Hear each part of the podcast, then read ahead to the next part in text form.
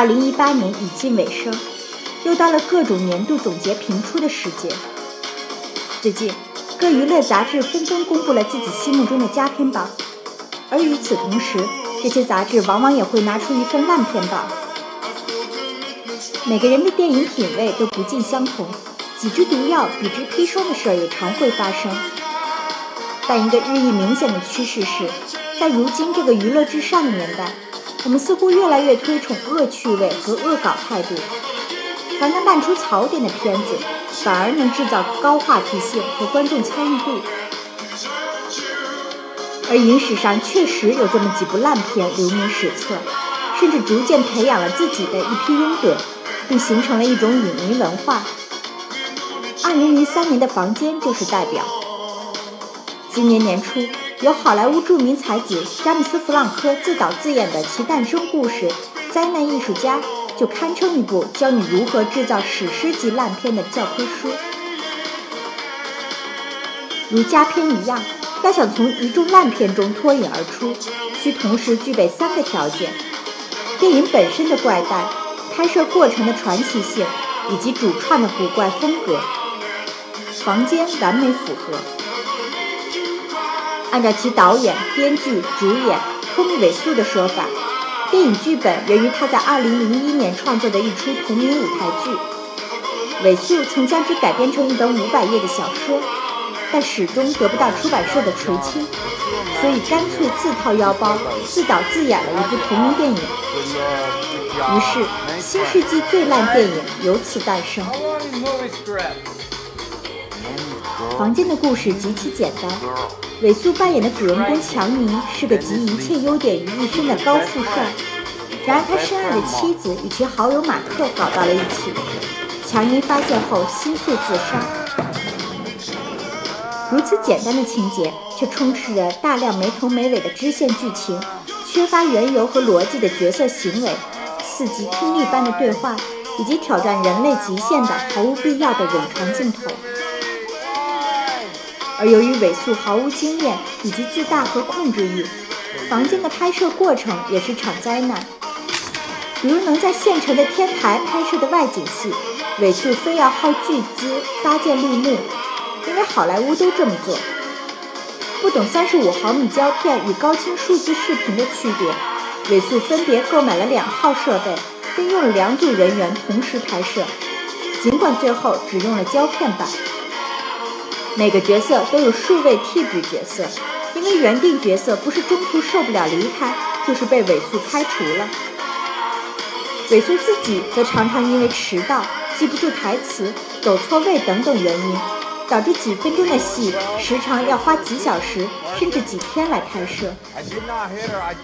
总之，最终只有三处场景的电影，动用了四百名剧组成员，花费了六个月的时间以及六百万美元成本。这些都被写进了片中马克的扮演者格雷格·塞斯特罗参与写作的《灾难艺术家》一书中。弗兰克的同名电影正是根据《房间》上映十年后出版的该书改编。有意思的是，出版此书时，作为出版人，韦苏被问及如果被拍成电影，谁会扮演你？他心目中的最佳人选正是弗兰克。韦素还出现在《灾难艺术家》电影片尾的花絮中。诚如大多数烂片导演，成片质量与创作者心气儿往往成反比。作为演员的韦素曾自比马龙·白兰度、詹姆斯·迪恩等人；作为导演，则要向马丁·斯科塞斯和安东尼·尼格拉看齐。因为这种错位的认知，韦素直接把自己的生活变成了一场怪诞的表演。他活在自己的世界里，不懂社交，同时又极度渴望成名，引起他人的注目。加上其怪诞的东欧口音，且对自己身份、巨额财产讳莫如深的神秘态度，我们难免会对这个执着的要在好莱坞扎根的伊桑特，完成从侧目嘲笑到好奇，再到慢慢的同情，并产生认同甚至尊重的态度转变。这种转变同样体现在观众对《房间》的态度上。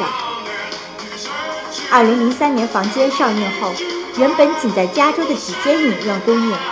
但因其气惊天地泣鬼神的糟糕程度，外加媒体和舆论的推波助澜，